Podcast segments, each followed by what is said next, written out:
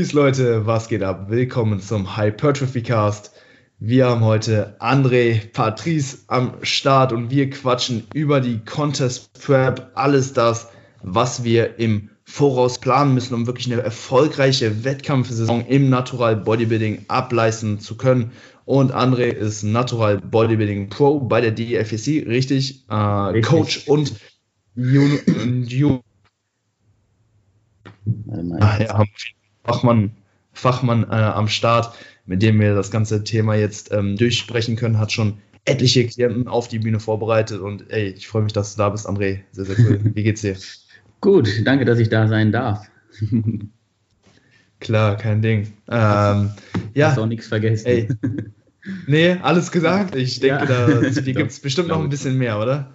Gibt es bestimmt noch ein bisschen mehr, aber weiß nicht, ob das, ob das äh, relevant ist für die Themen, die wir heute besprechen. Also, ich meine, wer mich kennt, der kennt mich und äh, wer nicht, ja, der wird jetzt vielleicht im Laufe der Episode ein bisschen was über mich erfahren. Okay, hey, cool. Dann würde ich sagen, starten wir auch direkt äh, dann ins Thema rein. Und hey, wenn jetzt jemand vorhat, ähm, an einem Wettkampf teilzunehmen, also seinen ersten Wettkampf im Natural Bodybuilding zu bestreiten, äh, wann wäre ja da so der richtige Zeitpunkt? Ich kann mir vorstellen, dass viele jetzt hier sitzen und mit dem Gedanken vielleicht schon mal gespielt haben, aber sich eventuell einfach noch nicht ja also wirklich bereit fühlen oder einfach noch denken, dass sie ähm, ja einfach noch nicht ähm, in der Lage sind, um an einem Wettkampf teilnehmen zu können. Vielleicht äh, kannst du da nochmal deine Einschätzung geben, so was so die mh, mm, ja, Prämissen sind, um an einem Wettkampf teilnehmen zu können. Ich meine, im Prinzip kann sich jeder anmelden, aber was muss gegeben sein, um wirklich ja, erfolgreich den ersten Wettkampf beschreiten zu können? Wann wäre der richtige Zeitpunkt? Ja, ähm, also allgemein müsste man ja erstmal definieren, was ist Erfolg für den jeweiligen. Also das ist komplett individuell erstmal überhaupt. Ähm, es gibt ja Athleten, die kommen zu dir als Coach und die sind bereits schon sehr gut. Es gibt Athleten, die man vielleicht noch nicht mal als solche betiteln kann, darf und äh, die gerne Athleten sein wollen.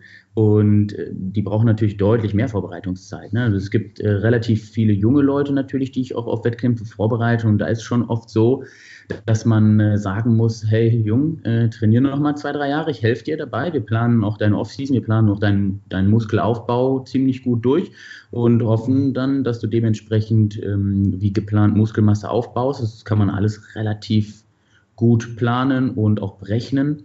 Und ähm, ja, wenn man dann weiß, so nach zwei, drei Jahren hat er dementsprechend aufgebaut, wie wir geplant haben, dann kann man auch sagen, jetzt starten wir mit Contest Prep. Und ich persönlich mache das eben davon abhängig. Also wenn ich jetzt erfol erfolgreich ähm, definieren würde für einen ersten Wettkampf, wäre das auf jeden Fall eine Finalplatzierung. Es gibt natürlich immer wieder Athleten, die würden gerne direkt gewinnen und wollen alles rasieren und die kommen auch zu dir und sagen natürlich, ja, ich möchte da voll abräumen und ähm, wo ich dann auch sage, hey Jung, du hast halt noch nie einen Wettkampf gemacht. Da kommen andere Athleten, die machen das nicht zum ersten Mal, die haben Wettkampferfahrung, die ähm, haben vielleicht auch schon noch drei Jahre mehr Training auf dem Buckel als du, vor allem die Junioren, weil da ist einfach das Alter limitiert und da macht ein großer Unterschied, hat einer angefangen mit zwölf zu trainieren oder hat einer angefangen mit 17 zu trainieren. Ne? So, ähm, das ist mir selbst auch schon zum Verhängnis geworden. Ne, das, das, da kann man, kannst du da nichts machen. Ne? Und wenn man dann mhm. älter ist und es in die Männerklassen geht, so dann auch. Also das macht schon einen großen Unterschied, auch wie lange trainiert jemand, wie erfahren ist jemand, wie gut und wie lange trainiert halt jemand. Ne? Also macht er auch alles richtig, welche Faktoren beachtet der alle. Und da muss man dann immer individuell gucken, wann ist wer jetzt bereit, den allerersten Wettkampf zu machen sinnvoll zu mir zu kommen, ist immer mindestens ein Jahr halt eben vor Wettkampf. Ne? Also je nachdem, wie gut er dann ist, aber auch wenn einer schon sehr gut ist, freue ich mich immer, wenn er sich schon ein Jahr meldet, bevor ähm, er an einem Wettkampf dann oder am nächsten Wettkampf teilnehmen möchte, ähm, oft ist natürlich auch so, die melden sich dann so zehn Wochen vor Wettkampf und sagen, ah, ich würde ja mhm. gerne mitmachen. ne, und ähm, ja, dann ist natürlich abhängig davon, wie hoch ist noch der Körperfettanteil in, zu dem Zeitpunkt ne, und kann man das schaffen oder hat er schon diätet oder nicht? Oder, ne, also darum, das ist sehr, sehr individuell.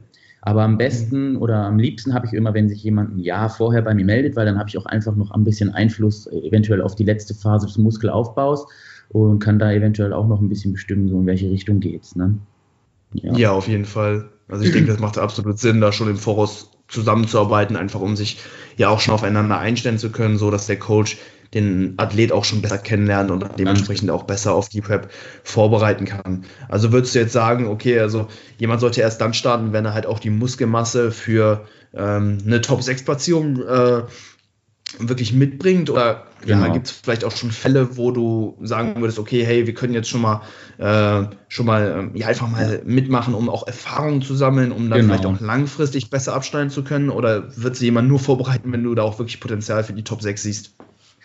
Also im optimalen Falle beides. Ähm, ne, also im optimalen Falle beides. Ähm, es gibt tatsächlich Fälle, in denen ich auch schon einen Athleten äh, bewusst auf einen Wettkampf vorbereitet habe, wo ich wusste, okay, ähm, äh, der wird wahrscheinlich keine Finalplatzierung erreichen, aber wo wir dann wirklich mhm. auch gesagt haben, wir, wir wollen diesen Erfahrungswert mitnehmen. Ähm, vorkommen tut das eben zum Beispiel echt oft bei den Junioren. Wenn du so einen 19-jährigen Junior hast, wo du denkst, okay, der ist, der ist gut, den kann man auf die Bühne mhm. stellen, der blamiert sich nicht. Aber ob das mhm. Finale wirklich packt, ist halt so offen, ne, das weiß man nicht.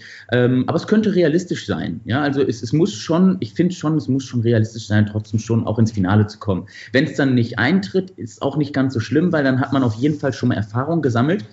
Und dann haben die meisten ja noch zwei bis, je nachdem an welcher Meisterschaft sie teilnehmen, zwei bis vier Jahre, um nochmal bei den Junioren zu starten. Und dann mache ich das echt mhm. gerne. Also wenn ich so einen 19-jährigen Junior habe, der auch heiß ist und der auch sagt, ich will, ich will, ich will unbedingt jetzt jetzt auf die Bühne, ich möchte meine Erfahrungen sammeln und ich sage, du, ich weiß nicht, ob du es ins Finale schaffst, aber wir machen das jetzt, weil anschließend können wir nochmal zwei Jahre aufbauen und dann bringst du selbst schon Erfahrungen mit und stehst dann mhm. na, in zwei Jahren, wenn wir alles richtig machen, in den zwei Jahren dann eben mit deutlich mehr Muskelmasse, vielleicht noch etwas definierter, mit besserem Posing und eben Erfahrung da auf der Bühne. Und Erfahrung geht einfach über alles. Ja, also wenn man noch nie auf der Bühne war, ähm, das ist super, super schwierig halt. Ne? Man ist nervös, man weiß gar nicht, was erwartet einen, wo gucke ich überhaupt hin, was mache ich überhaupt. Und dementsprechend bereite ich natürlich auch die Athleten so vor, dass die auch beim allerersten Mal schon sehr gut auf der Bühne dastehen, sich sehr gut präsentieren. Aber wenn eben die Muskelmasse fehlt, dann, dann bringt dir auch nichts, wenn du dich bombastisch ähm, präsentieren kannst. Ne? Da muss halt alles stimmen so, ne? für eine gute Platzierung. Und wie gesagt, da kommen Jungs auf die Wettkämpfe, die machen das jahrelang und die haben eventuell schon mal ein paar Wettkämpfe auch gemacht. So, ne? Bei denen mitzuhalten, wenn man das allererste Mal startet, gar nicht so einfach. Ja, absolut. Und ähm, ja, Stichwort Erfahrung, denke ich, ist ganz wichtig. Ähm, in dem Hinblick würde ich auch, äh, wäre jetzt auch meine nächste Frage, würdest du einen einzelnen Wettkampf ins Auge fassen oder würdest du doch vielleicht eher auf eine komplette Wettkampfsaison abzie abziehen? Denn zum Beispiel, ja, im Herbst haben wir ähm, jetzt zum Beispiel hier in Deutschland direkt mehrere ähm, Wettkämpfe in der Umgebung, in Europa zum Beispiel, würdest du, also wenn du hier einen Athleten darauf vorbereitest, nur auf einen Wettkampf abziehen oder vielleicht sogar direkt, ähm, direkt mehrere Wettkämpfe oder eine gesamte Saison ins Auge fassen? Ja, also das ist auch wieder individuell. Das hält auch da, hängt davon ab, auch wie belastbar ist der Athlet überhaupt. Packt er das, packt er das nicht? Ne? Es gibt ja Menschen, die kommen oder Athleten, die kommen mit Diäten nicht ganz so gut klar. Es gibt äh, Athleten, die sind super lässig und kommen damit sehr gut klar. Und da muss man dann immer gucken. Also extrem individuell. Ne? Das muss auch finanziell dann alles passen, auch bei dem Athleten, weil es ist schon alles sehr, sehr teuer. Ne? So Wettkämpfe im Amateurbereich, vor allem wenn du dann noch irgendwie fliegen musst, ne? Äh, auch wenn es dann außerhalb Europa Europa liegt zum Beispiel so schon.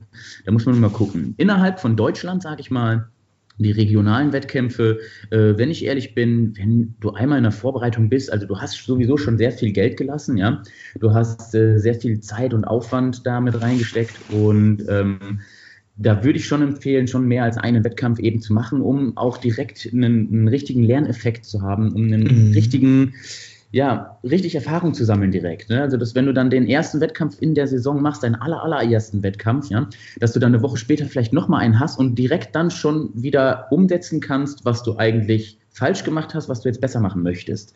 Also der Lerneffekt ist einfach viel größer. Und dann machst du vielleicht sogar noch einen dritten Wettkampf und da passt dann wirklich echt alles und vielleicht platzierst du dich dann auch ein bisschen besser noch und ähm, ähm, ja, oder merkst, dass eigentlich Platzierung am Ende nämlich auch egal ist und gehst dann viel gelassener auf die Bühne, machst dich nicht so verrückt und dann hast du schon echt viel Erfahrung gesammelt, um dann vielleicht in zwei oder drei Jahren nochmal zu, zu starten und dann halt eben mit einer Erfahrung, eben zu wissen, so, okay, ich brauche jetzt nicht mehr nervös sein, so, ne, ist jetzt halt ein Wettkampf, wenn ich gewinne, gewinne ich, wenn nicht, dann nicht so. Also etwas gelassener an den Wettkampf herangehen, ist meistens vorteilhafter.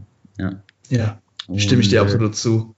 Also wie gesagt, ich würde eigentlich immer empfehlen, mehrere Wettkämpfe mitzumachen, wenn sich das anbietet. Ne? Also wenn es finanziell mhm. passt mhm. und wenn die natürlich regional liegen, also es korreliert, hängt miteinander ein bisschen zusammen. Ne? Ähm, aber wenn man dafür nicht zu weit fahren muss, wenn die regional sind und wenn das vielleicht auch erstmal kleinere Wettkämpfe sind, so einfach um Erfahrungen zu sammeln, würde ich immer machen. Und wenn man ja. fortgeschritten ist, dann sowieso. Also wenn ich ehrlich bin, äh, ähm, ein, Profi, wenn der sich äh, vorbereitet und dann nur einen Wettkampf macht, das ist halt schon irgendwie, keine Ahnung. Da würde ich mir auch denken, hey Junge, du bist, du bist Profi, du machst das professionell, du bringst dich ein halbes Jahr in Form, machst so lange Diät, um dann anschließend einen Wettkampf zu machen, wo du vielleicht nicht mal so abschneidest, wie du dir das vorstellst. Also ich würde schon immer mehrere Wettkämpfe mitnehmen, definitiv. Auch um sich einfach in der Saison selbst auch noch äh, verbessern zu können, also um einfach ein bisschen Potenzial auch offen zu lassen. Ne? Ja, weil wenn man, genau. wenn man beim wenn man bei Bodybuilding-Wettkämpfen auch mal wieder drei Jahre raus ist, ja, also wenn man darum, das, das, geht ja nicht, vor allem im naturalen Bodybuilding nicht, dass du da jedes Jahr an Wettkämpfen teilnimmst. Und wenn eben dein letzter Wettkampf auch drei Jahre vorbei ist, da musst du auch erstmal wieder reinkommen. Da musst du auch erstmal wieder einmal auf der Bühne gestanden haben und, und so, ah, genau, so war's. So ging das ab, ne? So lief yeah. der Hase. Und äh, dann kommt der zweite, dritte Wettkampf, wo du dann auch langsam warm wie ist, sage ich mal. Und wenn ich ehrlich bin, also wenn sich vier, fünf Wettkämpfe anbieten, dann ähm, würde ich die mitmachen. Man sollte halt natürlich schon einen Hauptfokus legen, also man sollte schon dann sagen, so quasi, ja, der und der Wettkampf, der ist mir am allerwichtigsten. Also da möchte ich wirklich gut abschneiden. Problem dabei ist wieder, natürlich steigt dann der Druck zu dem Wettkampf hin auch. Ne? Man geht an alle anderen Wettkämpfe sehr lässig ran und sagt, ist ja nur Probelauf. Ne? Beim ersten so, mhm. beim zweiten sagt man so gut, ich mache es jetzt nochmal besser. Und dann der dritte ist so unbedingt der, der so voll zählt und dann sagst, jetzt gebe ich alles und dann bist du so nervös, dass du wieder reinkackst. Und dann wolltest du eigentlich noch einen vierten machen, den machst du dann nicht, weil enttäuscht bist vom dritten so. Ist, man muss mal gucken, wie es dann am Ende tatsächlich kommt. Ne? Aber ich würde schon empfehlen, um die Frage zu beantworten, mehrere Wettkämpfe mitzumachen, ja. Ja, ich meine, man bereitet sich dann irgendwie teilweise sechs Monate auf ähm, die Wettkämpfe vor und hat dann am Tag X vielleicht 30 Minuten, die man dann letztendlich auf der Bühne verbringt, je nachdem, wie es läuft. Ne? Wenn du nicht mal ins Finale kommst, dann bist du eventuell noch schneller von der Bühne runter als gedacht und dann hast du halt einfach mehrmals diesen Tag X, kannst deutlich mehr Erfahrung sammeln und ja, ja einfach dieses ganze Wettkampffeeling deutlich mehr aufsaugen. Also wenn wir jetzt von Wettkampfsaison sprechen, dann haben wir ja jetzt zum Beispiel hier in Deutschland ähm, die Frühjahrssaison und die Herbstsaison.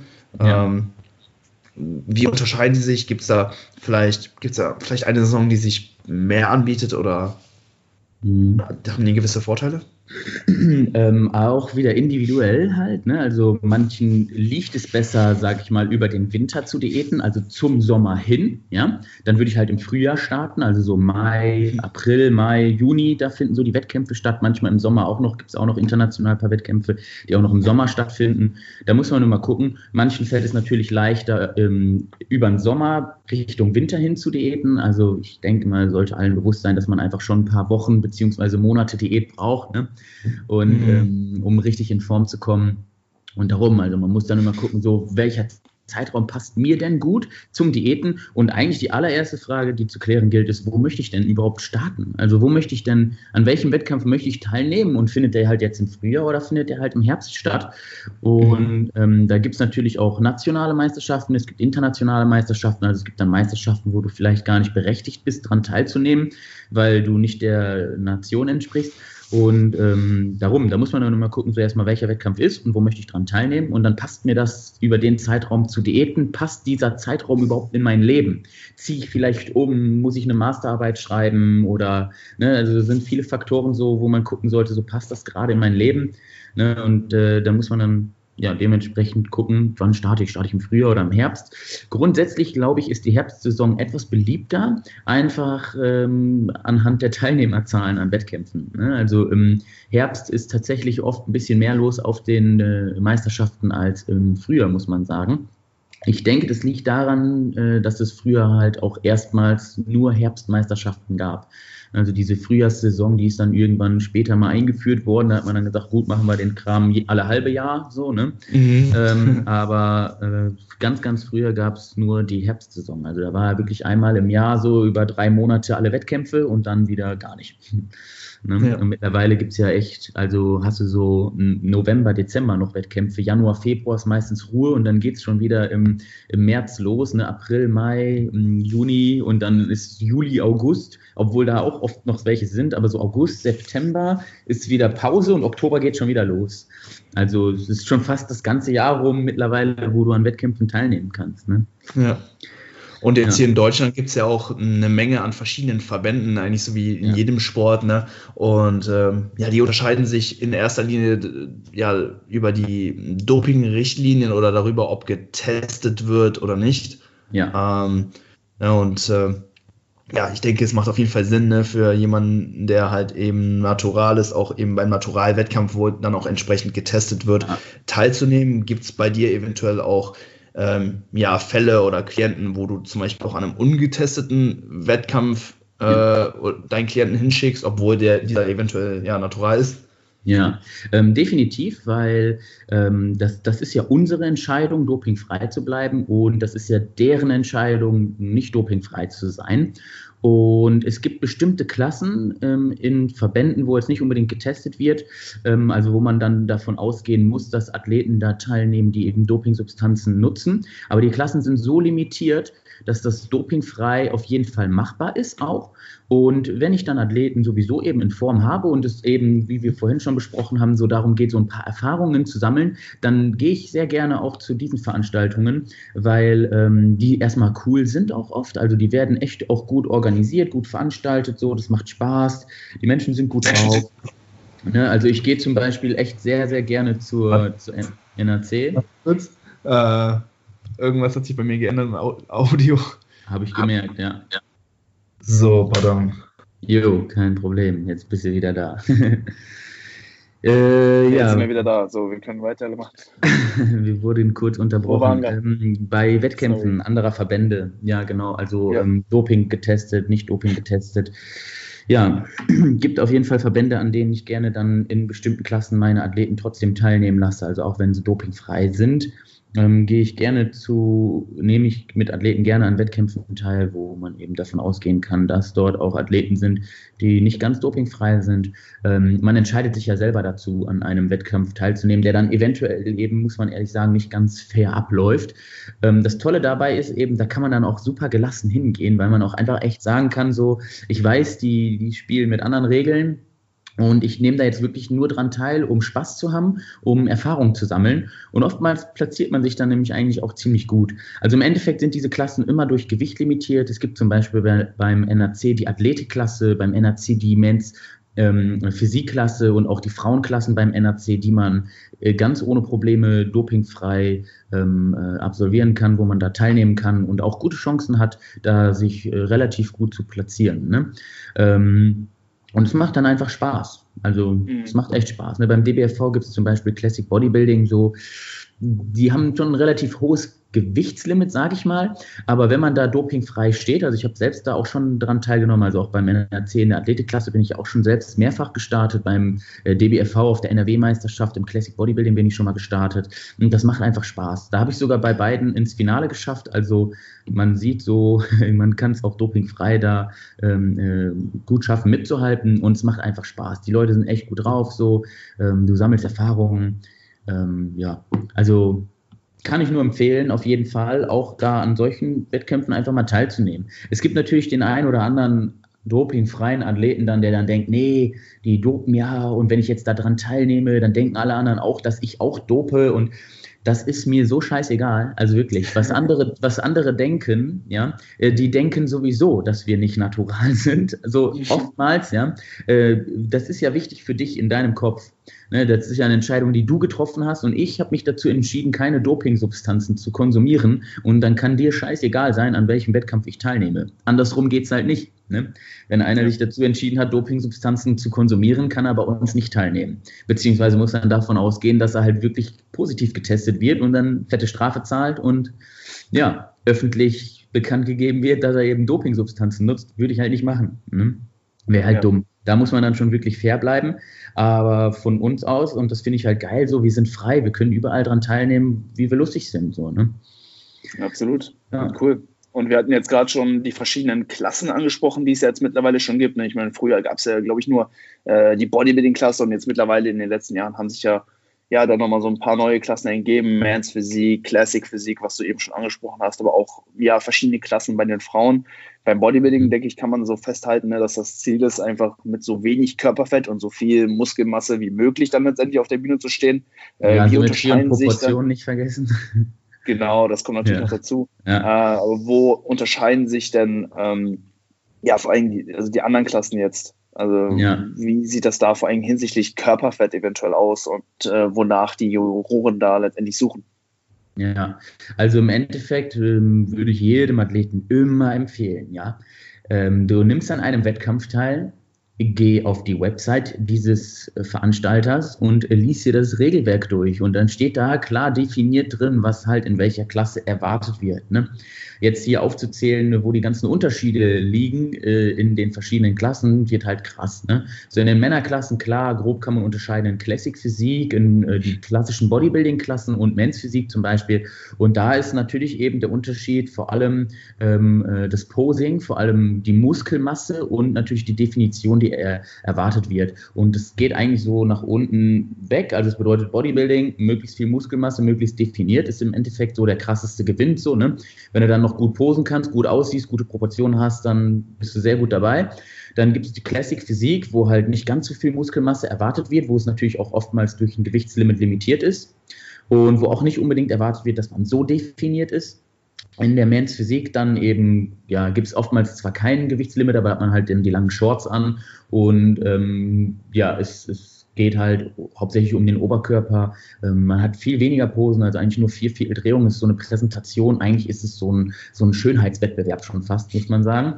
Und ähm, bei den Frauen eben auch, also Frauen Bodybuilding, Frauen Bikini, Frauenfigur, also Frauen Bodybuilding, möglichst viel Muskelmasse, möglichst definiert, Frauenfigur etwas weniger Muskelmasse, aber auch gut definiert und Frauenbikini natürlich halt so ein bisschen mal im Fitnessstudio gewesen, gut Popo, gut Busen eventuell, ne, kann sich gut präsentieren, so sieht gut aus, also auch im Endeffekt wieder ein Schönheitswettbewerb, kann man wahrscheinlich gleichsetzen so mit Men's Physik im Endeffekt. Mm, das sind so die groben Unterteilungen, dann gibt es ja oftmals noch viel mehr Klassen, ne, aber das sind so die Klassen, würde ich sagen, die so am, am meisten besucht werden. Und ich würde mir immer das Regelwerk durchlesen. Also wirklich, was erwarten die? Wie muss die Posing-Bekleidung sein? Wie, wie müssen die Posen sein? Äh, wann komme ich wie auf die Bühne? Wie viel Muskelmasse wird tatsächlich erwartet? Wie definiert darf ich sein? Ne, oftmals wird es da ja dann umschrieben in Worten. Und was ich natürlich bemerke, ist, ich bin vorhin so ein bisschen auf die Definition eingegangen und habe das auch so abgestuft. Was ich so merke, mittlerweile scheint das scheißegal zu sein. Hauptsache so ripped wie möglich, egal in welcher Klasse. So, ne, das geht schon bei den Bikinis teilweise manchmal los, wo ich so echt denke, so, hey Leute, was auch immer jeder gerade wertet, aber das ist nicht mehr Bikini. Ne? Mhm. Und das ist dann natürlich auch von Verband zu Verband unterschiedlich. Ne? Also eigentlich eben darum, wenn man dann sich die Regelwerke durchliest und dann so die Definition liest und dann sollte halt Bikini zum Beispiel eben nicht so definiert sein, steht auch extra so drin. Am Ende gewinnt wieder die definierteste, wo ich so denke, so Leute, kann nicht sein. Eigentlich muss man dieser netten jungen Dame sagen, so, dass sie sehr gut ist, aber dass sie leider in der falschen Klasse ist. Ne? Weil man muss sich doch irgendwo schon ans Regelwerk halten, so wie man es geschrieben hat. Ne? Ja, also macht auf jeden Fall Sinn, sich da vorher genau, äh, genau einzulesen oder vielleicht auch schon mal einen Wettkampf einfach im Voraus zu besuchen, einfach auch um zu sehen, wie das Ganze abläuft, ähm, wie man sich auf oder der Bühne zu präsentieren hat und, oder zu erfragen. Und mittlerweile, ich meine, die GNBF lädt ja auch ähm, die kompletten Videos der jeweiligen Klassen auf YouTube hoch. Also da hat man auch die ja. Möglichkeit, ich glaube, die Wettkämpfe der letzten zwei, drei Jahre nochmal komplett nachzuverfolgen, genau zu schauen, mhm. ähm, wie, wie sich die Athleten da präsentieren und sich da einfach schon mal einen groben Eindruck ähm, ja. ja. zu holen, so wie das Ganze ablaufen kann, so dass man halt ja, dann auch auf der Bühne steht und ja auch die Calls mitbekommt, ne, wenn dann gesagt wird, vierte Drehung nach rechts oder ja. äh, Double Bicep, dass man dann halt auch dann auf die Kommandos hören kann und nicht also dann man sollte sich halt einfach vorbereiten. Ne? Das Ding, mhm. wir reden ja heute hier über Wettkampfvorbereitung, ne, um über Competition Prep. So, ne? Es geht eben um die Vorbereitung und das gehört einfach eben dazu, ne? dass man sich informiert, So, wo passe ich überhaupt rein mit meinem Körper? Wo könnte ich möglichst gut abschneiden? Oder natürlich auch individuelles Interesse, so, wo möchte ich rein? Ne? Aber da muss man damit rechnen, wenn man einfach nicht klassisch aussieht und keine Classic Physik hat und in der Classic Physik startet und äh, du einfach nicht so danach aussiehst so und dementsprechend posen kannst, etc., dann musst du dich halt nicht wundern, wenn du dann äh, in der Vorwahl schon rausfliegst. Ne?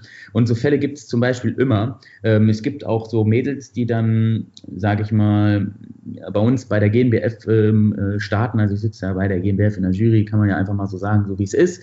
Muss nur aufpassen, was ich dann immer erzähle so. Aber es gibt Athleten, die, ähm, äh, die kommen bei uns bei der GNBF und starten in der Bikini zum Beispiel und werden Dritte oder Vierte, weil die wirklich gut aussehen, ähm, sich sehr gut präsentieren und du, du würdest ja eigentlich gerne den Ersten geben, aber die ist einfach viel zu definiert und das bedeutet auch nicht, dass sie abgewertet wird. Es gibt dann immer diesen Begriff abgewertet. Die wurde nicht abgewertet, sie wurde bewertet nach den Kriterien.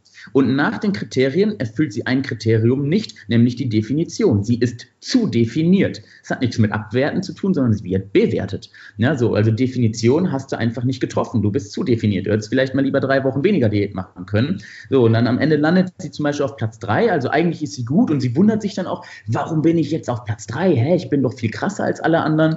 Hat sie eventuell recht, aber für die GNBF nach Regelwerk war es dann vielleicht einfach tatsächlich die falsche Klasse oder du warst einfach zu definiert. Also musst dich dann auf diesen Wettkampf dementsprechend vorbereiten. Diese Athletin startet eine Woche später bei einem anderen Verband und gewinnt und macht den Gesamtsieg, ja, weil vielleicht da das Regelwerk anders ist oder einfach die Judges anders werten und sich nicht ans Regelwerk halten. Ne, das kann gut sein. Und das passiert halt immer wieder. Und mh, gerade das sind so Klassen, die sehr schwer zu werten sind eben. Genau deswegen also die Bikini-Klassen, die, die Classic-Physik-Klasse, wo auch immer wieder kommt so, ey, ich war doch viel besser, ich war doch viel krasser als der, ich hätte gewinnen müssen und der Dude ist einfach in der Vorrunde rausgeflogen, ne, wo ich so denke, hey Mann, es war ziemlich offensichtlich, dass du nicht gewinnen wirst, weil sonst wärst du auch nicht in der Vorrunde rausgeflogen. Ne? Und da ist auch nicht, dass da irgendjemand übersehen wird oder so, ne? die Jungs, die werden links gestellt, rechts gestellt, Einzelvergleiche hier, Einzelvergleiche da.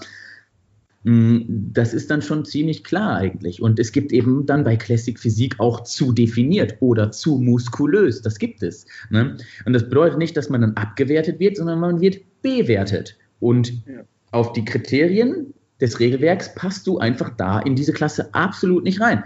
Ne, du hast hier nichts verloren.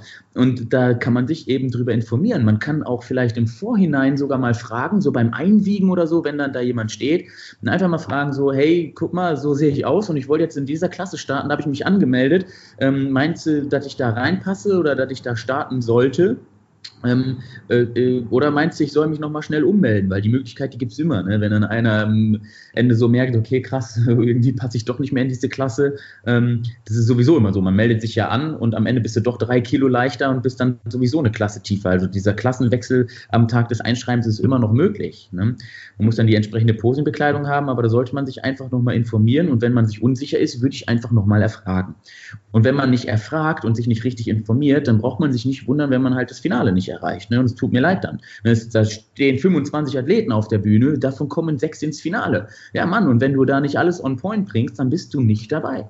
Da brauchst du dann auch nicht rumweinen.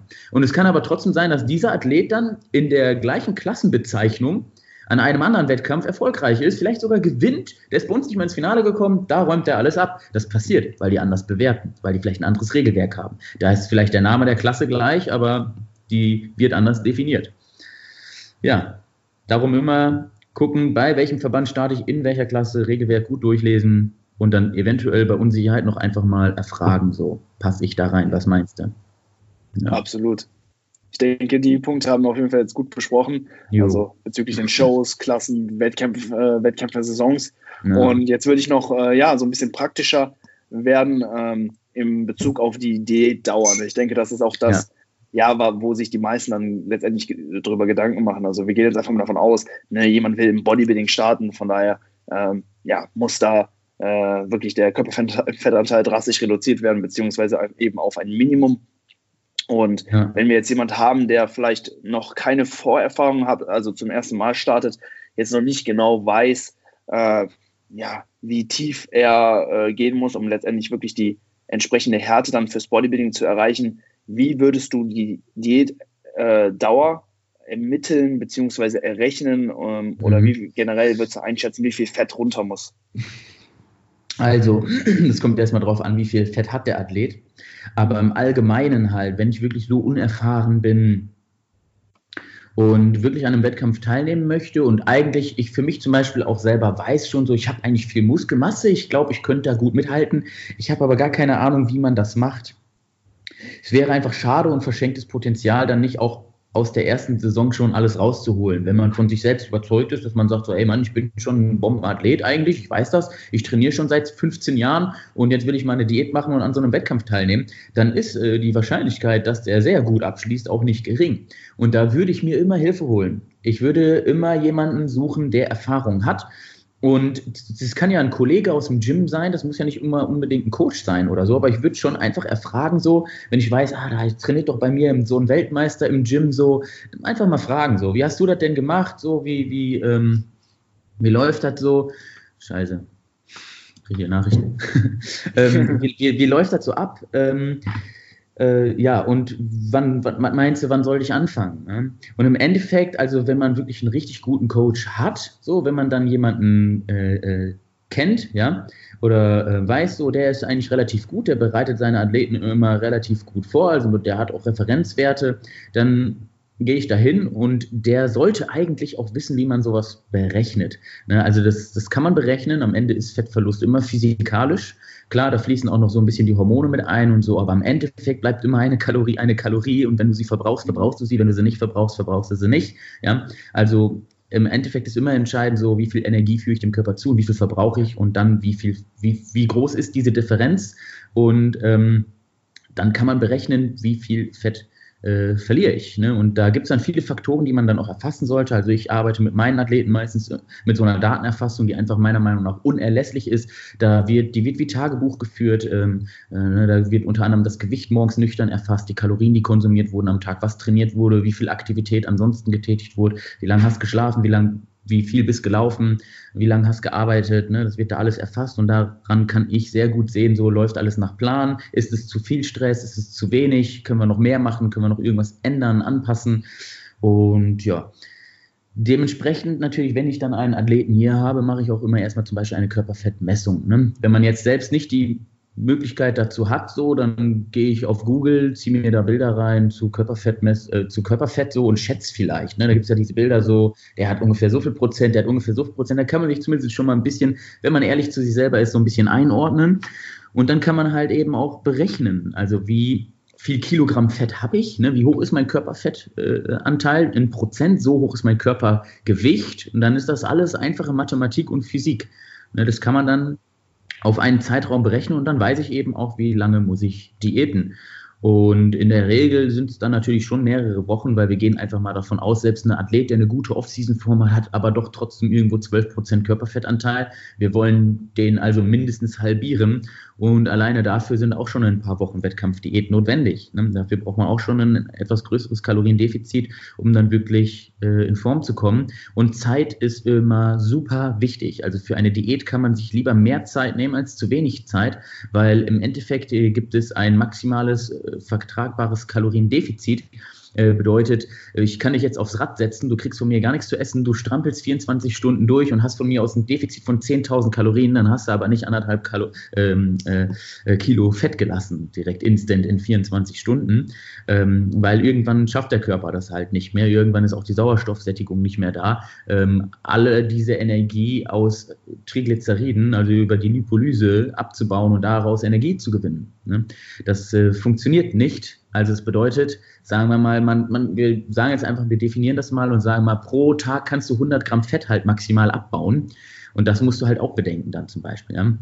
Dass du also, wenn ich so und so viel Fett habe, dann brauche ich halt mindestens auch so und so viele Wochen, um dieses Fett zu verlieren, egal wie groß mein Defizit ist. Also am Ende ist das dann tatsächlich eben nicht mehr ganz physikalisch, beziehungsweise es ist physikalisch, also die Energie, die wird irgendwo hergenommen, die kommt ja irgendwo her, aber nicht unbedingt daher, wo wir sie herhaben wollen, nämlich aus dem Fettspeicher.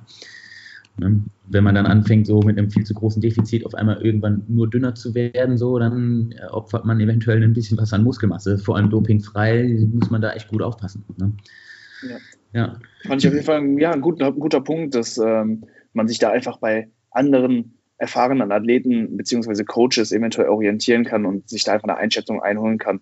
Äh, ich denke, es ist relativ schwer, bei einem sehr hohen KFA das Ganze einzuschätzen. Also wenn man da eventuell schon Referenzwerte von vorhergegangenen äh, Diäten irgendwie hat, wo man dann vielleicht schon mal ein bisschen leaner war, dann kann man das in der Regel etwas abschätzen. Also ja. äh, je leaner der Athlet dann zu dem jeweiligen Zeitpunkt, desto leichter lässt sich dann auch sagen, wie viel noch runter muss. Aber letztendlich, äh, wenn man halt irgendwo den Körperfettanteil, ja, sag ich mal, grob ähm, einschätzen kann, dann lässt sich das Ganze halt tatsächlich auch einfach ne, berechnen. Da muss dann halt, wie mhm. gesagt, einfach nur die Lean Body Mass errechnet werden. Also ähm, ja, muss halt auch dementsprechend der Körperfettanteil richtig eingeschätzt werden. Ich glaube, das ist so der Punkt, wo halt viele da auch äh, ja, Fehler machen. Oft wird der Körperfettanteil halt einfach stark unterschätzt. Ja. Ne? Also äh, wenn da halt ja. irgendwo so ein Ansatz von Apps gesehen wird, so, dann ist man dann schon automatisch irgendwie so bei 10, 12 Prozent, wobei man dann doch in der Regel vielleicht dann doch eher bei 16 oder 18 ist. Also ja. das ist halt auch äh, eine Sache, wo man dann halt vielleicht einfach nochmal ein zweites Paar Augen von auch einem erfahrenen Athleten oder Coach dann eben braucht, diesen dann richtig einschätzen zu können. Und ähm, ich war vor kurzem auf einem äh, Seminar in London mit äh, Cliff Wilson kennst du ja mhm. vermutlich. Mhm. Und äh, er hat auch, halt auch nochmal gesagt, ne, egal äh, ja, was, was du denkst, wie tief du runter musst, nimm nochmal zwei bis drei Kilo weniger von ja, dem an, was ja. du denkst, weil es wird halt einfach oft ganz krass unterschätzt. Und ja, ähm, ja du hast gerade eben schon die Rate of Loss angesprochen. Ja. Also ich denke, die Evidenz ist da auch sehr, sehr eindeutig, dass einfach äh, ja, geringere Verlustraten ähm, ja, zu mehr Muskelerhalt führen oder diesen einfach begünstigen. Und ich denke, das ist ja in ähm, ja, im Kontext einer Wettkampfdiät auch extrem wichtig, denn wir wollen ja nicht nur wenig Körperfett, sondern auch möglichst viel Muskelmasse halten. Also da den Fokus auf Muskelerhalt setzen, macht absolut Sinn. Von daher äh, ja. denke ich auch, dass dementsprechend etwas niedrigere Verlustraten angebracht sind. Was programmst du in der Regel für Klienten und wie unterscheidet sich das eventuell ja zum Beginn und Ende einer Contest Prep? Mm, also das ist halt auch wieder extrem individuell. Ne? Also das ist schwierig zu sagen. Da muss man dann tatsächlich echt gucken, so wie viel Zeit haben wir? Ne? Haben wir genug Zeit? So, dann wie fett bist du im Endeffekt? Und ähm, dann berechne ich überhaupt erstmal ähm, von dem, also wenn ich den Körperfettanteil ermittelt habe des jeweiligen Athleten, dann ähm, weiß ich, wie viel Kilogramm wir auf jeden Fall in Körperfett verlieren müssen, um den und den Körperfettanteil zu erreichen. Also sage ich mal, ich habe jemanden Off-Season äh, 100 Kilo, 15 Prozent Körperfettanteil, ne, dann wissen wir, okay, sind auf jeden Fall subkutan 15 Kilo, die der so an Körperfett mit sich rumschleppt. Und äh, wir wollen runter auf 5 Prozent, also wir wollen also auch unter 5 Kilo, weil man muss jetzt halt dann auch bedenken, natürlich, der wiegt dann am Ende, wenn er 10 Kilo verliert, nur noch 90 Kilo, dann sind 5 Prozent nicht mehr 5 Kilo, sondern wir müssen irgendwo runter auf 3,5 Kilo Fett. äh, bedeutet, wir müssen 11,5 Kilo Fett verlieren. Und das kann man dann natürlich berechnen, eben wie viel Kalorien sind das insgesamt, also was für ein Kaloriendefizit brauchen wir. Und äh, dann rechne ich das runter halt, wie viele Tage brauchen wir zum Beispiel, wenn wir ein tägliches Defizit von 500, 600 Kalorien einplanen, erstmal. Wie viele Tage bräuchten wir dann? Ich rechne da vor allem auch eben wirklich lieber mit äh, weniger, also lieber ein täglicher geringeres äh, Defizit, ein tägliches geringes äh, Defizit als ein zu großes Defizit, vor allem weil dann automatisch automatisch auch mehr Zeit bleibt. Ne? Also wenn ich jetzt sagen würde, gut, wir crashen jetzt voll rein mit einem 1000 Kalorien Defizit, das kann man machen. Äh, das mache ich auch dann trotzdem meistens, weil ich dann weiß, ich habe dann hinten raus auf jeden Fall nochmal zwei Wochen Zeit. Ne? Und umso höher der Körperfettanteil auch ist, umso eher verkrafte ich auch ein großes Defizit. Also das bedeutet, wenn einer wirklich fett ist ne, in der Off-Season und äh, der hat Erhaltungskalorien von 3100 Kalorien und ich jag den auf 2,2 oder 2,3, also 800, 900 Kalorien Defizit äh, pro Tag, dann verkraftet er das auch noch bis zu einem gewissen Zeitpunkt, ähm, bis er halt einen bestimmten Körperfettanteil erreicht und das merkt man dann eigentlich auch. Auch an dem Athleten, wenn man so ein bisschen mit dem kommuniziert, so wie geht's dir, was machst du so, wie läuft's so, dann habe ich eben diese Datenerfassung, wo ich eben sowieso alle Daten äh, sehe und wo ich dann auch schnell sagen kann, okay, wir verringern das Defizit oder hey, wir können es noch vergrößern. Ne? Muss man dann immer gucken, ist immer ja, ziemlich voll. individuell eben am Ende alles. Ne? Ähm, ja, wenn man die Möglichkeiten nicht hat, halt so eine Körperfettmessung durchzuführen, dann muss man halt echt einfach gucken. Ne? Also es ist schon einfach wichtig, da muss man halt schätzen und dann sollte man meiner Meinung nach trotzdem berechnen. Ne? Es gibt halt super erfahrene Athleten, die haben einfach so viel Erfahrung schon, die sagen einfach vor Wettkampf 16 Wochen, die sind dann meistens schon gut in der Off-Season-Form und die sagen dann so 16 Wochen vor Wettkampf, gut, ich fange jetzt mal an mit der Diät, die essen dann einfach ein bisschen weniger Reis, ein bisschen weniger Chicken, die wiegen nicht mal, die tracken nicht mal, die wiegen sich selbst nicht, die gucken nur in den Spiegel und das funktioniert einwandfrei. Also es gibt da richtig krasse Athleten so, ne, wo man echt sagt, wenn du dann fragst, so, wie viele Kalorien hast du denn noch gegessen, so ja, keine Ahnung, ne, eine Tasse Reis morgens, eine, ne, so, wo du sagst, so irgendwie, ne, das gibt's auch. Also es, man muss für sich sein Dingen finden, ne, sein System finden und ich bin halt so ein Analytiker eher. Ich setze immer sehr viel auf feste Faktoren, auf, auf Daten, ne, also Daten erfassen, Daten sammeln, die analysieren, evaluieren und dann eben dementsprechend ja, anpassen. Ne. Ähm, ja. Ich würde halt nicht nur auf mein Spiegelbild vertrauen und äh, ja, mich auch nicht auf die Waage stellen, das könnte ich gar nicht. Ne. Wer das kann, mega. Also da hast du ja auch voll wenig Stress. So, ne? Das sind so voll die gechillten Typen meistens auch. Ne? Die sind, ja. sind, dann einfach voll lässig drauf, die rasieren dann die ganze Saison überall Erster, Erster, Erster, Erster. Und ich denke einfach nur krass Respekt, Mann, ne? dass du das darum, also es ist super individuell. Der eine braucht so, der andere so, der andere macht so, der eine macht so. Ich bin so der Typ, der halt schon wirklich alles berechnet, alles erfasst, alles analysiert. Mhm. Ja ich bin auch voll der Zahlentyp. Also ja. vor allem mit der Arbeit mit meinen Klienten, da fokussiere ich mich auch gerne auf die Zahlen. Natürlich das subjektive Feedback des Klienten ist natürlich auch ja. immer enorm wichtig, aber ich denke, so Zahlen, äh, ja, sind einfach sehr berechenbar insgesamt. Und äh, ja, vor allen Dingen im Kontext einer ersten Contest Web, denke ich, macht es da auch einfach Sinn, äh, ja, vielleicht nicht einfach so äh, das Ganze nach Gefühl zu machen, sondern schon ja. irgendwo systematisch und auch ja, terminiert. Dementsprechend auch ja, vielleicht einfach etwas mehr Zeit einzuplanen, denn äh, ja, selbst wenn wir das Ganze jetzt runterrechnen, dann kann es halt immer noch vorkommen, dass ähm, ja, äußere Faktoren uns irgendwie in die Karten spielen. Also das weiß nicht, wir. Ja, kannst krank werden, etc. Ja, du ne? kannst also krank werden. Ne? Vielleicht trennt sich deine Frau von dir, was auch immer. Also das sind alles so Sachen, ja. ne, die können passieren und da und die sollte man auch im Voraus schon ähm, ja, mit einberechnen in die Gesamtdauer der Diät. Ähm, eine Frage jetzt noch, wie ähm, würd, würdest du für deine Klienten äh, Diätunterbrechung ähm, Programm, also so Sachen wie, also jetzt die kleinste Form einer Diätunterbrechung wäre jetzt der Refeed, der wird sich jetzt einfach nur auf den einzelnen ja. Tag beziehen. Und dann gibt es ja noch Diet Breaks, die ja von, ja je nachdem, eins bis vier Wochen äh, ja, anhalten können. Und ne, diese Diätunterbrechung zeichnet sich halt eben dadurch aus, dass wir da eben nicht diäten, sondern halt auf Erhaltungskalorien hochgehen und halt eben keinen Körperfett verlieren.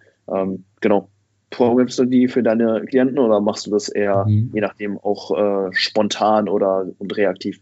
Ja. Ähm, also erstmal, es gibt ja auch verschiedene Formen von Diet Breaks. Man muss immer gucken, so wie, also Diätunterbrechung, wie, wie ähm, wie definiere ich den? Ne? Also du hast jetzt vorhin gesagt, man geht auf Erhaltungskalorien, das würde ich auch so pauschal gar nicht sagen, sondern man muss dann auch echt immer gucken, so vielleicht reicht dem einen oder anderen. Also es macht natürlich nachweislich mehr Sinn, auf Erhaltungskalorien oder sogar in einen Kalorienplus zu gehen wieder. Ähm, aber manchmal ist auch einfach die Zeit dann doch nicht mehr da am Ende und man sagt, okay, gut, komm, wir erhöhen die Kalorien ein bisschen, um den Stress einigermaßen zu reduzieren, aber wir können jetzt nicht in den Plus gehen oder ähm, wir haben einfach nicht mehr die Zeit. Das ist natürlich auch schade, ist scheiße, ist nervig, weil es auch alles Stress macht, aber es passiert halt. Ne? Das, das in der Praxis, also Theorie und Praxis sind immer zwei Paar Schuhe.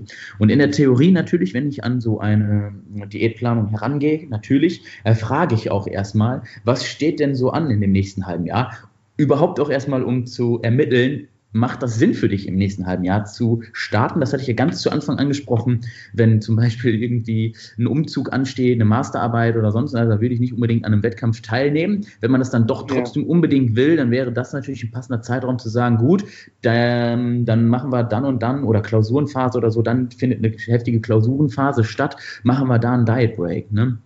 Ähm, zum Beispiel, das kann man vorab einplanen, definitiv kann man. Äh, kann man ja einfach mit einberechnen. Ne? Das kann man ja berechnen, alles eben. Im Endeffekt bleibt es dann am Ende Mathematik, Physik. Und äh, mache ich auch definitiv, also in solchen Fällen schon, vor allem wenn so Ereignisse anstehen. Manche haben schon Urlaub geplant, Urlaub gebucht, Woche Türkei oder so. Dann machen wir, gucken wir, dass wir das Training auch so auslegen, dass du da eventuell einen Deload hast oder sogar einfach gar nicht trainierst, einfach mal abschalten, runterkommen, Energie tanken und dann geht's weiter. Ne? Ähm, ja, definitiv macht halt Sinn. Also ich wir können jetzt ausführlich darüber reden, wie viel Sinn das macht und warum, wieso, weshalb. Ja, ne, ich meine, ich glaube, mittlerweile ist das schon relativ etabliert. Jeder weiß so ein bisschen darüber Bescheid. Ne? Ähm, hormonelle Anpassungen etc. Ne? Und auch einfach ähm, äh, ähm, die, die Psyche dahinter auch zu wissen, so ich habe jetzt einfach mal eine Woche Pause, ne? das sein, das entspannt, relaxed, also weniger Cortisol, weniger Stress für den Körper ähm, und ja, definitiv äh, meiner Meinung nach sinnvoll. Muss nicht immer unbedingt sein. Es gibt Athleten, die kommen ganz gut ohne klar und die wollen das auch gar nicht. Die haben eher Angst davor, sogar dann teilweise. Muss man eben immer wieder alles individuell behandeln. Auf jeden Fall. Und ich denke, ja, wie gesagt, der Zeitraum ist dann auch wieder entscheidend. Ne? Wenn man halt eben ja keine Zeit hat, um sich dann eine Pause zu gönnen, dann ist es halt auch einfach nicht drin. Ne? Da muss man da halt eben auch das Conditioning irgendwo priorisieren und einfach sagen, so, wir müssen jetzt die Härte halt irgendwo erreichen, wir müssen jetzt Körperfett verlieren. Dementsprechend ist dann halt auch oft einfach keine Zeit dafür. Ne? In einem, sage ich mal, idealen Szenario nehmen wir uns halt ausreichend Zeit, um ja. die dann vielleicht schon vorher mit äh, einbauen zu können. Also ähm, ja, und vielleicht sagen so Vielleicht hat man sogar ideal geplant ähm, und, und hat auch gesagt, so, hey, wir planen da einen Diet Break ein und da planen wir einen Diet Break ein und jetzt wird der Athlet fünfmal krank. Ist also fünf Wochen der gesamten Vorbereitung, da eine Woche krank, da eine Woche krank. Dann, dann, also natürlich, Krankheit wäre auch immer wieder ähm, in einem Moment, wo man sagt, okay, gut, komm, wir machen irgendwie kein Training, logisch, du bist krank, ne? Und erhöhen dann auch vielleicht ein bisschen die, die Kalorien. Aber das wird natürlich schwierig, wenn einer sich öfter erkrankt. Ja? Also jetzt ist er eine Woche krank, und dann ist er wieder eine Woche gesund, dann ist er wieder eine Woche krank. Du kannst ja nicht direkt wieder einen Diet Break machen oder hinterher schieben. Und das, das, ist schon relativ schwierig in solchen Fällen. Also habe ich auch alles schon erlebt, alles schon gehabt. Ähm, und da muss man dann mal gucken, natürlich, wie gehe ich jetzt damit um. Und das ist dann manchmal schon echt sehr kompliziert. Und dann ist halt am Ende einfach keine Zeit mehr für einen Diet Break oder sonst was, dass man einfach nur noch froh, wenn man den Athleten wirklich so in Form bekommt, dass er dann äh, noch auf die Bühne gehen kann, ohne sich zu blamieren. Ne? Und in manchen Fällen muss man dann vielleicht auch echt einfach sagen, hey, so meinst du, das macht noch Sinn? Ne? Meinst du wirklich, das macht noch Sinn? Du bist jetzt zum, zum dritten Mal krank. So, wir sind gerade mal acht Wochen in der Diät und du bist jetzt schon zum dritten Mal krank. Vielleicht passt es gerade nicht. Vielleicht sagt dein Körper dir auch so, hey, Dude, jetzt gerade nicht. So, ne? Und äh, da muss man, das ist super schade, das ist super, super schade, wenn man das alles schon so geplant und vorbereitet hat und man, man will ja, aber manchmal geht es einfach nicht, manchmal passt es einfach nicht. Ne? Und darum, also so Diet Breaks kann man auch immer wunderbar einplanen. Die Praxis sieht dann wieder anders aus. Ne? Auf jeden ja. Fall. So, nächste Frage wäre jetzt äh, bezüglich des Social Lives, denn ja, das leidet so bekanntermaßen immer so ein bisschen unter einer Contest Prep, ne, ob man ja. äh, jetzt will oder nicht. Ne, es wird halt einen einfach stark einschränken äh, in vielen Hinsichten. Also deine Laune wird sich verschlechtern, du wirst durch das Kaloriendefizit ein geringeres Energielevel haben, dein Sexdrive wird zurückgehen, du wirst reizbarer, äh, mhm. dein Stresslevel geht hoch und du hast einen, ja, einen vermehrten Fokus auf Essen und ja, wie ähm, ja, schafft man das, das mit nahestehenden Personen einfach bestmöglich zu kommunizieren, so dass man halt da ja irgendwo auch ja noch so eine Balance halten kann ja. ne? und das Leben sich nicht nur noch um die Prep dreht und die Freundin einen nicht verlässt und äh, die Freunde sich von einem abwenden. Wie kommuniziert ähm, man das Ganze am besten? Also ganz ehrlich, das ist auch wieder, das kann man gar nicht so pauschal sagen. Also du hast es wieder so rausgehauen, so nach dem Motto, das ist so, das trifft auf jeden Fall ein. Ne? Das ist ja nicht bei jedem so, dass er dann mies drauf ist und kein Sexdrive mehr hat und dies nicht hat und das nicht hat. Mhm. Ich muss ehrlich sagen, ich persönlich habe gar nichts davon. Wenn ich diete, dann bekommst du gar nicht mit, dass ich diete, außer dass mein Gesicht immer dünner wird und die Leute irgendwann anfangen zu sagen, so, ey, André, isst doch mal was, du siehst irgendwie sehr dünn aus. Ne? So, meine Familie so, natürlich gut, die folgen mir auf Instagram, so, die bekommen dann immer mit, dass ich da irgendwie irgendwas mache, so, ja. Aber ähm, im Endeffekt, so, wenn man flexibel diätet, äh, egal was, also ich hatte schon alles in meiner Wettkampfvorbereitung, ich hatte One Week Out auch noch eine Hochzeit und habe dann da Hochzeitstorte gefressen und alle anderen dann so, hä, wie, so, ähm, äh, du, du machst doch Diät, du machst doch einen Wettkampf, Wettkampf, wie kannst du jetzt äh, Torte essen? So, ne? Das ist, äh, also wenn man will, dann fällt das gar nicht mal so stark auf. Und das ist dann auch so eine Charaktersache so, ne? Wenn du da irgendwie ein Selbstmitleid verzinkst, so ich kann das nicht essen, ich kann dies nicht essen. Und ich, also ich denke, das hat mit dieser Limitierung nämlich zu tun. Wenn ich nämlich weiß, so ich kann alles essen und na gut, ich muss jetzt mit weniger Kalorien klarkommen, ist nicht immer optimal, aber im Endeffekt lasse ich mein Umfeld das gar nicht mitbekommen. Ich will auch gar nicht, dass dann da großartig drüber geredet wird, eben dann mit der Torte, ne? wenn dann einer mitbekommt, du bist auf Diät, voll der Scheiß. Also ich fuck mich dann immer ab, ich denke immer, na toll, ne, jetzt brüllt er das noch hier durch den ganzen Saal alle auf dieser Hochzeit, wissen jetzt, dass ich auf Diät bin und trotzdem Torte fresse. Dann musst du eine Stunde lang jedem erklären, wie das denn möglich ist, dass du in der Diät Torte fressen kannst. So, ne? Und ähm, ja, allgemein natürlich Hormone leiten uns und die Hormone verändern sich in der Diät. Also Hormone bestimmen im Endeffekt ja, wer wir sind. Ne? So Grelin, Leptin sind mit die stärksten Hormone, also unsere Hungerhormone im Endeffekt, die so sagen, so ist mal wieder was, Junge. Äh, die sind sogar stärker als äh, Testosteron, Östrogen, Insulin. Ne? Also all unsere, auch der Sexdrive zum Beispiel, der ist lange nicht so wichtig wie unser eigenes Überleben. Und darum sind unsere Hormone, die unseren Appetit, die unseren Hunger leiten, die absolut stärksten Hormone. Also es gibt nichts, äh, keinen Drang, der stärker danach ist, wenn du hungerst, was zu essen. Ja, also das wäre nicht so, wie du, du siehst eine geile Alte und du siehst eine Torte, so, wenn du hungrig bist, du willst immer die Torte nehmen. Immer. Ja, da könnte die Alte noch so geil sein. Und ähm, Darum, also das sind Hormone, die leiten uns und die bestimmen dann tatsächlich auch, wie wir uns verhalten, wer wir so sind. Ne? Darum verändern sich zum Beispiel auch Menschen, die dann Dopingsubstanzen konsumieren. Das ist nicht, das kommt nicht irgendwo her, das ist tatsächlich so. Ne? Wenn du dann viel mehr Testosteron hast, ist dein Sexdrive höher, der hat nie seine Frau betrogen, zehn Jahre lang nicht, auf einmal bumst der die ganze Welt durch. So. Ähm, ja, ist halt, ist halt ein komplexes Thema auf jeden Fall. Und da muss man dann gucken, wie komme ich selber damit recht, zurecht? Wie komme ich selbst mit dieser hormonellen Veränderung in mir klar? Ne? Und das Erste, was schon mal das oder dazu beiträgt, dass alles cool wird, ist, dass man sich dessen bewusst ist. Dass man also immer weiß, so, okay, André, bist das gerade du oder ist das der hungrige André, der da reagiert, ne, auf äh, die Freundin, die irgendwie schon wieder meckert. Ne?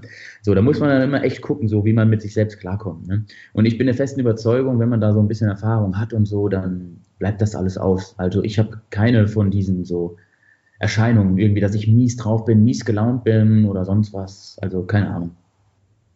Muss man echt. Erstaunlich. Weil, jeder so. Äh, ja. Und und darum, so bereite ich auch meine Athleten eigentlich vor, weil ich, ich, ich sage denen eigentlich am liebsten erst gar nicht so, ja, okay, wenn du hungrig bist, bist du mies gelaunt oder sonst was. Ich, ich sage dann immer so, warum bist du denn jetzt mies gelaunt? So, du musst doch gar nicht mies gelaunt sein, du hast doch gar keinen Grund dazu. Ne? Dankbarkeit zum Beispiel hilft auch extrem so, dann zu sagen, hey, du hast überhaupt was zu essen. Du hast dich erstmal selber dazu entschieden, die, diese Diät zu machen und du kannst froh sein, dass du überhaupt irgendwas zu essen bekommst. So in Afrika, die Kinder, die hungern jeden Tag.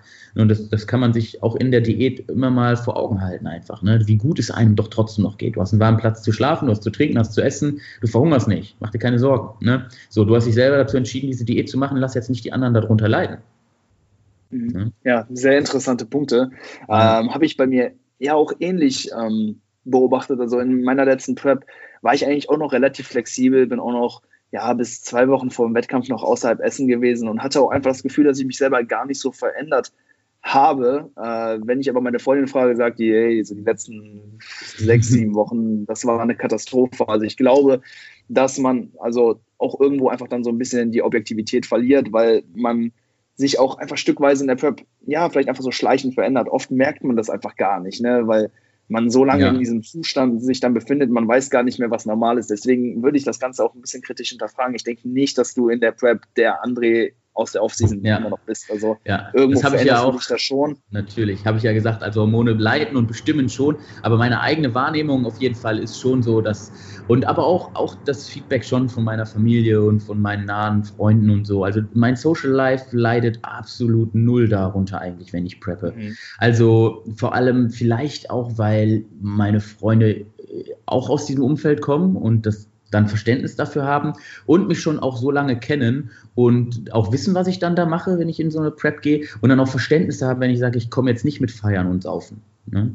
So, also, also ich habe noch, also ich habe eigentlich keine Probleme so im Social Life bekommen. So. Mal mit einer Freundin auch auf jeden Fall, also in einer Beziehung so schon mal auch, tatsächlich, klar, natürlich. Also es ist schwierig, ne? Es ist schwierig, aber ich versuche immer wirklich so, mir das so wenig anmerken zu lassen wie eben möglich. Ne?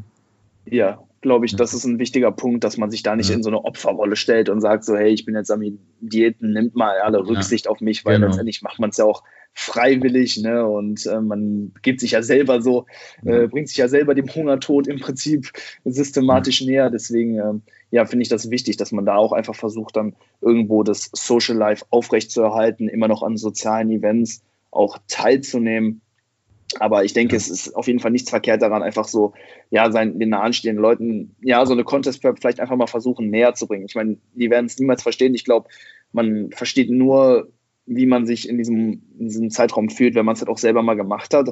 Aber denen das einfach mal ein bisschen mehr zu vermitteln, ähm, ja, denke ich, ist grundsätzlich keine schlechte Sache. Also man muss ja jetzt nicht davon ausgehen, dass das alles eintrifft, aber man kann sie ja, sag ich mal so, auf den Fall der mhm. Fälle vorbereiten. Ne? Ja, ähm, klar sollte man jetzt nicht mit nicht mit der Einstellung da reingehen, okay, ich werde jetzt äh, keinen Sex mehr haben, ich werde jetzt übelst äh, grumpy den ganzen Tag sein, ja. so, weil dann ist das ja. vielleicht auch irgendwo so eine self-fulfilling prophecy, ne, dass das dann eben auch eintritt.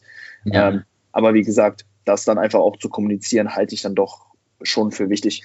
Ja, also das ist auf jeden Fall wichtig. Ne? Also das ist schon, schon wichtig, da auch drüber dann zu reden, vor allem mit seinen Liebsten oder so. Ne? Dann, wenn es einem auch mal nicht so gut geht, sich das auch von der Seele reden zu können, definitiv. Aber wenn man da halt so in Selbstmitleid verfällt, und das ist halt das, was ich oftmals erlebe, dann ist das auch nicht unbedingt gut. Ne? Also, weil du steigerst dich dann auch echt rein. So, ne? Ich armer und, und die fangen dann an, nur noch dafür zu leben auch. Ne? Also alles andere wird so voll abgekattet. Und natürlich dein Fokus, deine Priorität sollte schon da liegen, aber du sollst halt den Rest nicht vergessen. Ne? Und äh, ich höre es immer wieder so von Athleten, so die dann aus der Prep kommen und dann sagen: so, ich habe keine Freunde mehr jetzt. Ne? Scheiße, so jetzt hänge ich hier zu Hause, habe so einen Plastikpokal, aber keine Freunde mehr. Ne? Und ähm, ja, da muss man gut aufpassen. Wie gesagt, Hormone bestimmen, wer wir sind und du hast so hormonelle Anpassungen, dass du dich auch eben natürlich charakterlich so ein bisschen verändern kannst. Das ist ja nicht irreversibel, aber äh, trotzdem, ne, da sollte man schon gut aufpassen, dass man nicht sein ganzes soziales Umfeld äh, opfert für einen Plastikpokal. Ne? Im Endeffekt ist es natürlich viel mehr als ein Plastikpokal. Ne? Arnold Schwarzenegger würde sagen, you wouldn't get it. Ne? du willst es nicht kriegen, du willst es nicht schaffen, diesen Pokal zu bekommen. Also es geht halt schon um mehr. Aber trotzdem muss man immer fragen, so ist es das wert, meine, meine, die, die lieben Menschen um mich herum aufzuopfern, ne? dass ich mich so verhalte wie so ein Arschloch und keiner mehr am Ende Bock auf mich hat. Ne? Und ich vielleicht auch echt Dinge dann mache, die unverzeihlich sind oder so. Ne? Mhm. Muss man gut aufpassen. Also ist auf jeden Fall ja schon ein wichtiges Thema auch, wo ich auch in meinem Coaching eben auch mit meinen Athleten dann immer offen und ehrlich drüber rede und sage, hey Jung, pass auf, ne, dass du dir deine Freundin nicht wegkillst. Ich habe auch ganz oft sehr gern, dass der Partner sogar mitgebracht wird, hier zum, zum Termin dann bei mir zum Beispiel, dass er dann auch so ein bisschen mitbekommt und mithört und ich auch von dem Partner nämlich dann höre, so wie ist er denn drauf. Geht es dem auch wirklich gut? Ne? Also, ja. dass du nicht diese, nicht nur diese objektive Meinung des, des Athleten selbst hast, sondern auch so ein bisschen aus dem Umfeld mitbekommst. Und darum freue ich mich immer, wenn so der Athlet seine Freundin mitbringt oder die Athletin ihren Freund mitbringt, ne? Und dann sitzt er da so in der Ecke auf dem Stuhl und ich gucke immer so heimlich so in die Ecke und sage, ist das wirklich so? Ne? so. Und, äh, ja. Ja. Muss man auf jeden Fall drüber jeden Fall. reden, muss man kommunizieren, genau.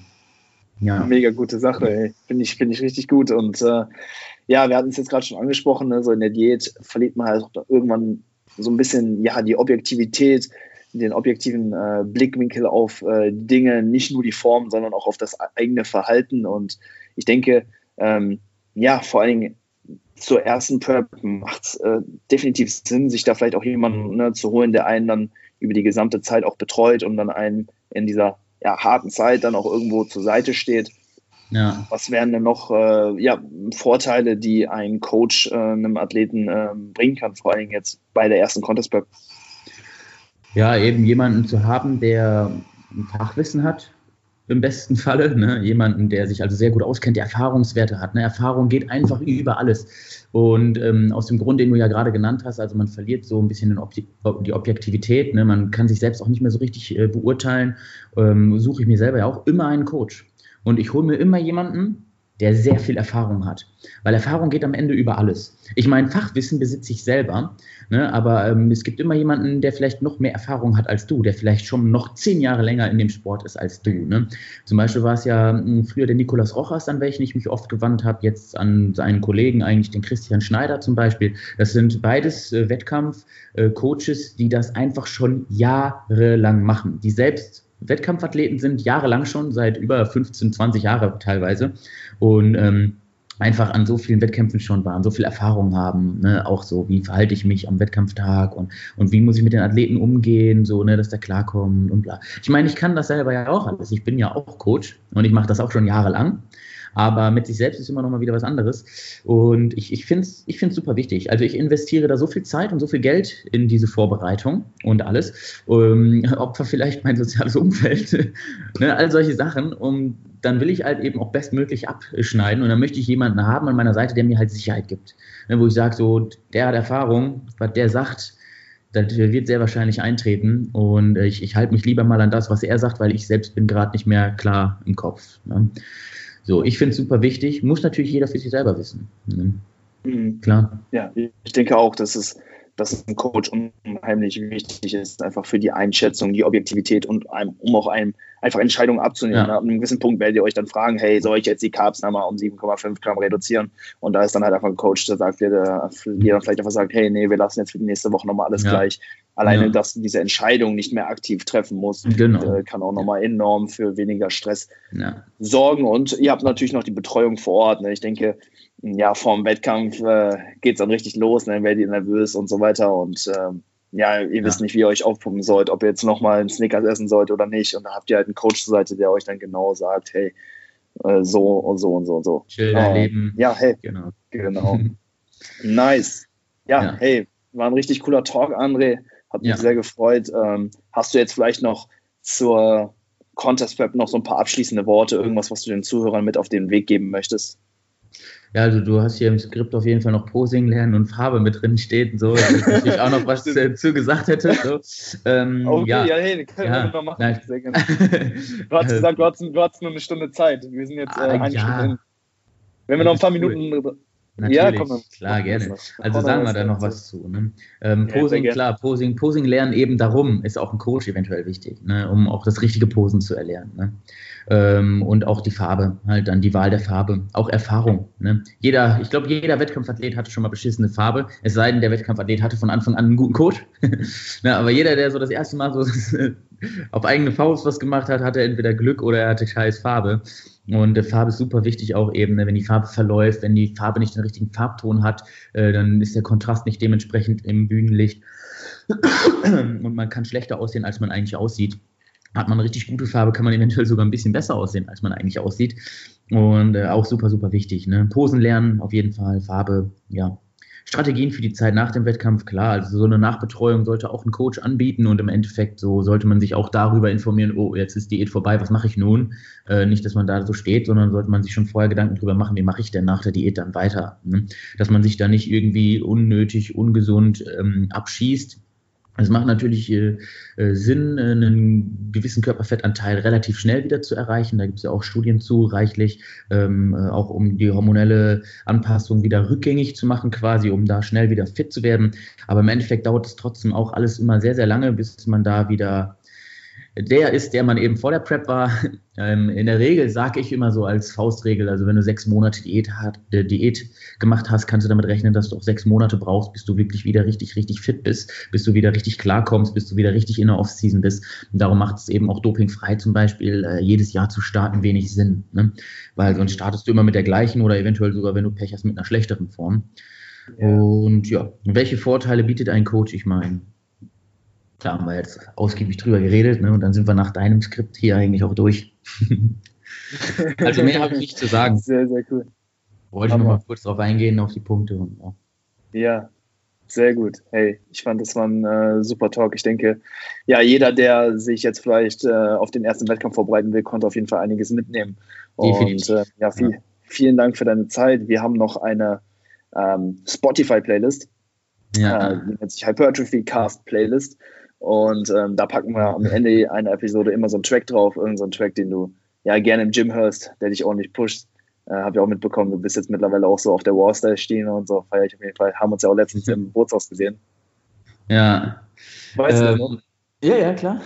Mit Niklas ja. war ich da, klar. Ja, ja, ja war nur so kurz ähm, im Vorbeigehen. Ja, ja, ich weiß. Ich musste auf Toilette und keine Ahnung, du warst so in die andere Richtung und ja, da ist man ja dann auch am Feiern, so, da hat man dann auch nicht unbedingt, da will man nicht so viel reden, da will man feiern. Ja, ja, ähm, ist auch zu laut. Nee, ja. Wie, fand, wie fandst du die Veranstaltung noch kurz? Äh, ich fand die geil. War die Madness, ne? Sub-Zero Project, so feiere ich total. Ne? Mhm. Ähm, ja, ich bin. Ich habe gar nicht morgen, so lange durchgehalten. Ich. Ja. Samstag. Ja, äh, äh, Samstag bin ich wahrscheinlich auf der Cla äh, Climax in Arnheim. Ja. Oh, nice. ja. Das ist stark. Ja, ja. Also in Holland ist nochmal anders. Und also, 30.000 Leute. Feier, ne? ja. Ey, ich fahre auch total gern nach Holland so. Bootshaus ist mittlerweile ist okay, aber diese Madness wird halt mittlerweile auch ja, mir schon Leider. teilweise so ein bisschen zu low irgendwo. Also mhm. bei Sub-Zero habe ich gar nicht bis zum Main Act durchgehalten, weil da zu ja. viel Euphorik gezockt wurde. Ich ja. habe halt schon krass Bock auf Warstyle immer und dann war es zwischendurch echt immer wieder lahm. Ja, so. so. Äh, in also Holland geht glaube ich, teilweise schon mehr ab. Geil. Climax wird krass, ja. Ja, nice. Ey, ich habe ja. für, für nächsten Sommer auch übelst viele Festivals geplant, die ja. alle so äh, nahe der Grenze sind. Da gibt es tagsüber mhm. gute Sachen. Ja. Ich mache da nicht zu viel so mit, ne? Weil das ist auch schon immer ja auch fordernd, muss man auch einfach sagen. Ne? Also, das ist ja, ja nicht unbedingt, also da jetzt jede Woche auf so ein Festival oder irgendwie vier Tage miteinander oder so, da bin ich auch nicht der Typ für. Ich, ich höre gerne die Musik, ich gehe gerne mal so ein bisschen ab und so und, und, und, und ja, entspannen einfach quasi. Ne? Das ist halt so, für viele ist das ja einfach nur so, dütz, dütz, dütz, dütz, ne? für mich ist das so wirklich, der Kopf macht dann zu. Also es ist dann wirklich ja. nur so und alles andere wird egal. Ne? Und darum feiere ich diese Musik sehr. Darum höre ich die auch im Training, also höre ich eigentlich fast nur Hardstyle, Rawstyle, so die Richtung. Und äh, ja, kann dann richtig, wirklich einfach abschalten. Ne? Ich mache dann richtig zu. Also ich habe dann nur so diesen Beat und dann die 200 Kilo und dann gib ihm. Geil. Ja. Ja, definitiv. Stark. Also gibt ja viele Leute, die sich das auch nicht antun können. Auch wenn ich das mal in der Story poste, dann kommt entweder immer von den Leuten so, boah, guter Musikgeschmack oder boah, geht gar nicht. Ne? Also irgendwas dazwischen ist auch, glaube ich, gar nicht. Muss natürlich jeder für sich selber wissen, welche Musik er hört.